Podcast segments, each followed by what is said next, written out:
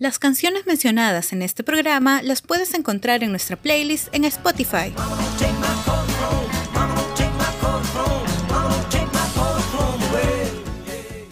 Líricas oníricas.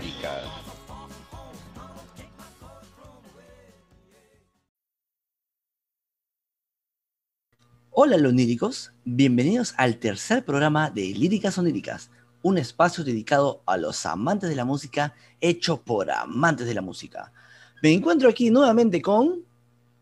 Hola chicos, ¿qué tal? Soy Carlos López, nuevamente con ustedes. Gracias Carlos, y también me encuentro con... Con Diego, o sea, conmigo. ¿Cómo están chicos, chicas? Feliz domingo. Buenísimo, y aquí, como siempre, su humilde servidor Sergio Soba.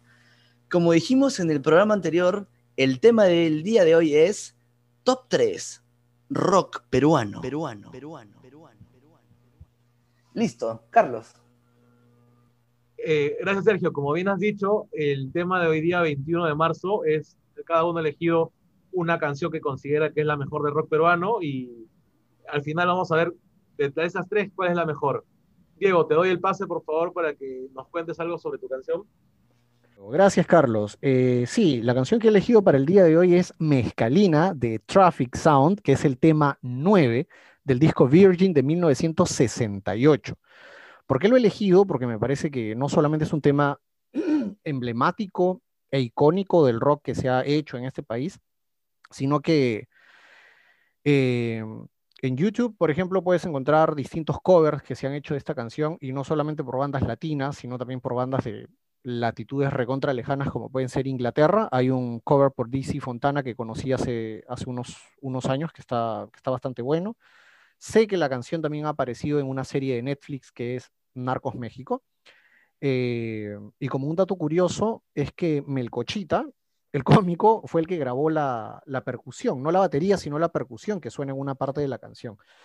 Eh, si me preguntan por qué la escogí, más que por un tema también personal, porque la canción me gusta mucho, es porque creo que, aunque la letra puede ser un poco bastante psicodélica, creo que, que musicalmente estaba bastante adelantada para su época, ¿no? Eh, acabo de decir que, fue, que es del año 68, creo que es un completo temazo.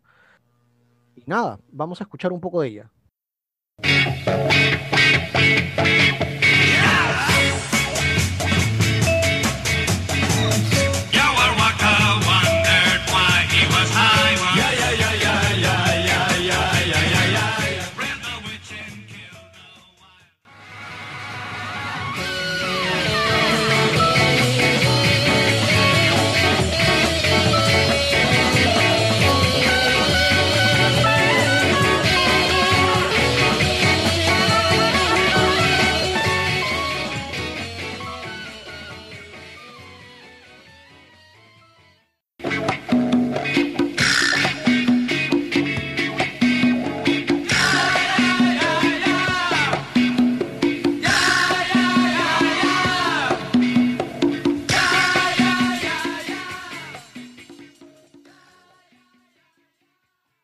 Y bueno, eso fue Mezcalina.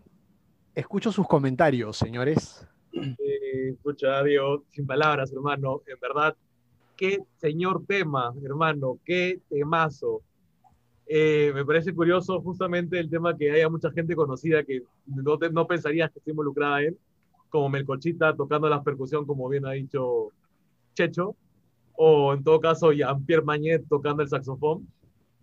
Eh, es una bandaza. Tranquilamente podría ser un tema hecho por Pink Floyd y, pasaría. No, en verdad tiene un mucho más parecido a Grateful Dead por el tema psicodélico.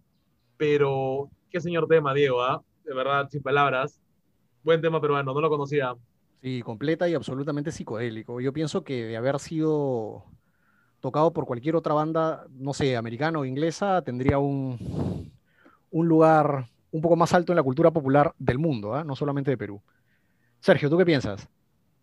Bueno, de todas maneras sabes que conozco esta canción. Es un temazo para mí, bueno, en realidad es un temazo para todos. Es un tema que todos deberían escuchar. Eh, del lado rockero, es bastante power, bastante chévere, pero también me vacila esta parte donde nuestro querido Melcochita, ¿no? Este, toca las tumbas. Eh, lamentablemente Melcochita no sale en los créditos del disco, pero oficialmente los miembros han dicho que él sí ha tocado, ¿no? Me gusta mucho, ¿no? Eh, tocaría siempre esa canción.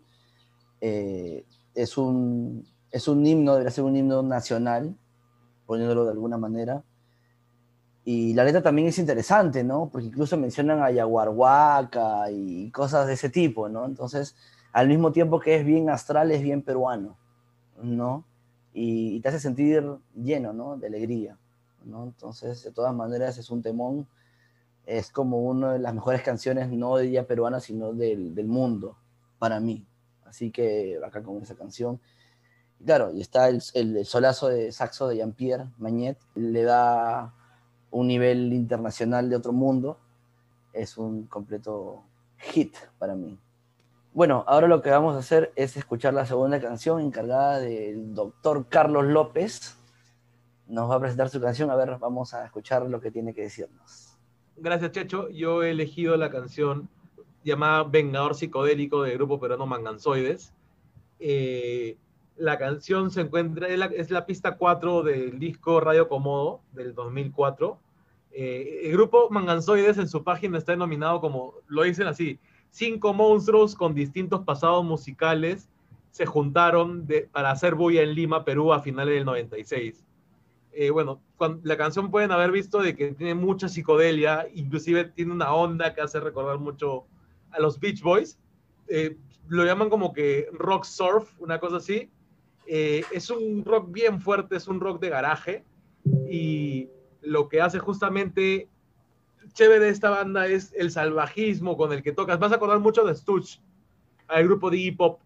Y también mezcla mucho rock clásico con punk. Es una, es una banda bien paja. si pudieran profundizar en ella, realmente les agradaría bastante. Tiene una, tiene una forma muy... Es una psicodelia bien extraña. Extraña, extraña.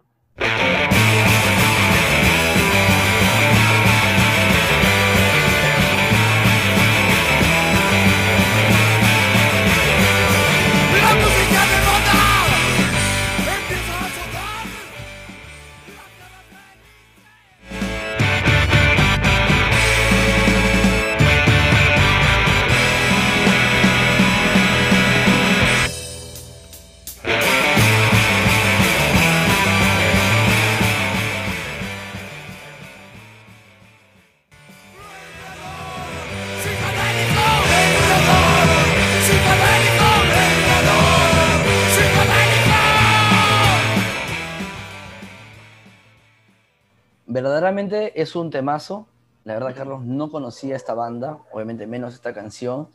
Y ni bien la escuché, eh, sentí una mezcla de varias cosas, ¿no? De varias bandas, ¿no? Por ejemplo, el riff me sonó un poco a mí a Sex Pistols, pero mezclado con los Beach Boys que tú dijiste, ¿no? Entonces, este, creo que estos manes han mezclado todos sus gustos y han hecho una mezcla bien hecha. Me gustó mucho este sonido del teclado y bueno, por el nombre de la canción y por lo que dice de psicodélico, un poco regresando un poco a la canción anterior, también me hace recordar a Melcochita. ¿Por qué Melcochita? Porque con los Yorks cantó una canción que se llama Psicodélico y tiene también un aire a esa canción. Como digo, yo creo que ellos han escuchado mucha música y han juntado todo lo que les ha gustado y han hecho un tema con variados ritmos y sentidos, pero que se amalgaman juntos y hace un temazo. De todas maneras, como te digo, no la conocía, eh, pero creo que es un buen tema de rock peruano que con total sinceridad me da pena que no se conozca, porque es un buen tema. Y de repente es una buena banda y tarea para mí, tarea para todos los que nos escuchan, es escuchar demás canciones de ellos, pues, ¿no? Algo que quiero agregar, por cierto, eh, me faltó decirlo, el teclado se parece mucho al de Adors, bastante. Escuchas la tenacidad con la que tocan el teclado, pareciera que fuera, este, me puede estar equivocando, Jay, Man, Rey Manzarek. Me vas a acordar mucho a Rey Manzarek tocando el, tocando el teclado. Sí, me acaba de decir Dador, sí, también me, acabo de acordar el, el sonidito del teclado. ¿no? Sí, te parece mucho hip hop también. No sé qué opina el, el, el doctor Diego, o el doctor Dieg para los amigos.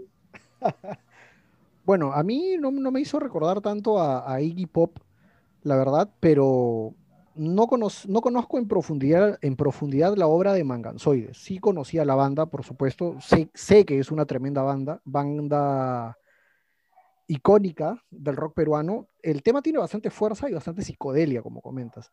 Es, muy buena la canción. Eh, los cambios que, que tiene a partir del segundo minuto también me parecieron buenísimos. Yo conocía algunos otros temas del, otro álbum que, que, si mal no recuerdo, se llama Dosis Completa o algo así de Manganzoides. A mí a lo que me recuerda es, bueno, es un derivado de, de Manganzoides que es a los protones, ¿no?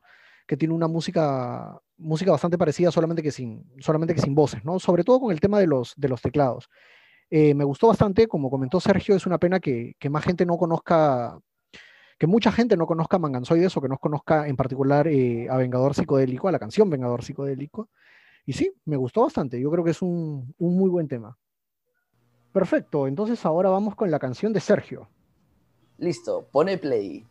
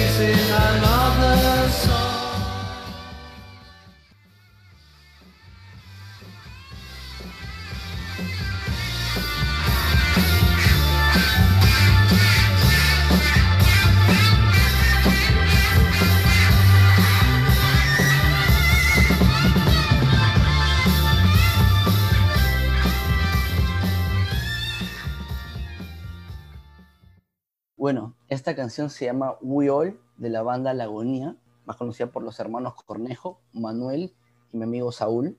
Le mando un fuerte abrazo, Saúl. Esta canción fue grabada en el año 69, luego de haberse cambiado de nombre esta banda de New Jagger Sound a Lagonía. Esta banda es una de las más características por tener un Hammond B2, el órgano Hammond B2, con su Leslie, que es el parlante que da vueltas, ¿no? que tiene sonido particular. ¿no? Ellos estuvieron por muchos años ahorrando dinero para comprarse un órgano Hammond, pero no encontraban. Justo para la Feria del Pacífico vino la banda Marshmallow South Group y dijeron sí, se hicieron amigos de ellos, dijeron sí, se, los vendemos, pero no pudieron vender porque habían eh, llegado con, con valijas diplomáticas, entonces no podían vender nada de lo que tenían. Entonces se desanimaron un poco y justo luego vieron, creo, si no me equivoco, en el periódico que un alemán estaba vendiendo su Hammond de remate porque se iba a ir supuestamente o algo así. Ahí mismo fueron y lo compraron y por eso tiene ese sonido que me gusta. ¿no? Tiene varias canciones donde el órgano tiene un, papel importante.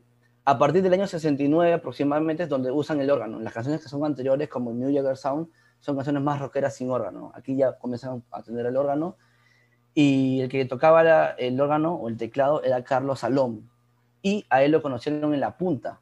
Y este chico Carlos Salón vivía un poco lejos, vivía en Barranco, por eso le decían el barranquino, y en la canción lo, lo vocean, ¿no? Lo llaman, ¿no? I know, I know barranquino, le dicen, ¿no? se están refiriendo a él. Y eh, salió en el 69 como un disco de 45, o sea, dos lados, no, lado cada canción, y también sale en el Etcétera, su álbum más conocido del año 71, ¿no? Pero sale como una canción bonus. Es una canción que me gusta bastante, este, créeme, créeme que he sufrido porque me gusta mucho esta banda, les recomiendo a todos que la escuchen. Y bueno, al final decidí esta que es la que, con la que más me identifico, creo yo. Y siento que se tiene un aire a Cream, o mejor dicho, Cream tiene un aire a ellos. Eh, bueno, como te dije, eso de Cream te lo dije antes, este, le dije tras bambalinas. Eh, efectivamente, la canción es White Room. Es, es idéntica a White Room no sé, no sé, no sé si, si, lo, si, o sea, si le podemos comparar, en verdad pareciera que no sé quién ha copiado a quién, pero fuera como que un homenaje a White Room. Es más, hasta el solo de guitarra se parece a la canción de White Room de Cream. Este, sin embargo, el tema es fresco, el tema, más, más las historias que has contado, me parece súper interesante. Buen tema, pero no sé si está homenajeando a Cream o, o, o no sé, pero se parece bastante. No sé, no sé qué opina Diego. Este, bueno, White Room aquí, bueno, en internet sale que salió en el 72, pero se fue grabada entre el 67 y 68, más o menos cuando fue grabada esta, ¿no? Porque salió en el 69 de acá también. Sí, gran banda, La Agonía. A mí me gusta mucho. La conocí hace, hace unos años ya. Creo que es un temazo. Eh, a diferencia de lo que, de lo que menciona Carlos, a mí me, me evocó bastante a- a Jimi Hendrix. La guitarra me parece más, más de Hendrix que de Clapton. Eh, pero sí, me imagino que Sergio la tuvo bastante difícil porque el álbum donde está esta canción es un tremendo álbum. Así que pienso que ha sido una decisión bastante difícil porque es un, un gran tema dentro de un álbum que contiene bastantes grandes temas. Me parece más chévere que esa canción una que se llama The Sandman, de esta misma banda, de La Agonía. Está en un disco que se llama Rehearsal. O bueno, creo que son como que prácticas que han hecho, Sí, ensayos. sí, sí, sí, sí, sí. Tiene, en Pero esa realidad, canción, la- The Sandman, me parece más chévere que, que We All. de, de la misma época de We All es la canción World Full of Nuts, Claro, que es más, es más loca también, ¿no? Y técnicamente creo que es la más avanzada, pero eh, We All me gustó más, no me, me identificaba más. Creo que también por el decir barranquino nada más ya me, se- me, me hizo sentir más a hogar también, ¿no? Es lo que me gustó. Esa, esa que dices, The World Full of Nuts, se parece mucho una- a, a Frank Zappa. Por la forma como la canción me hace acordar mucho a, a Frank Zappa. Algún día podríamos hacer un top 3 de Frank Zappa para que lo conozcan si no lo conocen. Es un, un, señor, un señor tipo, en verdad, Frank Zappa. Bigotón también. Pivotón y puta, genio, ah, puta, qué buenas canciones. Sí, Eh, no, una, una cosa interesante de esta canción, de esta World Full of Nuts, es que usaron para la voz un pedal o un efecto de voz que luego no lo grabaron y luego el, el ingeniero les dijo, oye, ¿y qué hicieron? Ah, usamos ese pedal que estaba ahí y luego no lo encontraron. Nunca más supieron cómo hicieron ese sonido. así. Y la canción que digo hoy, nos de hoy día, la mezcalina fue grabada, si no me equivoco, en el mismo estudio, en el MAG, que si no me equivoco quedaba cerca de la, de la Plaza 2 de Mayo o la Avenida 2 de Mayo, que era donde tenían una fábrica de vinilos y ahí tenían una, un estudio de grabación, ¿no? Bueno, yo creo que debemos votar y creo que sin lugar a dudas el tema de Diego es el ganador. ¿ah?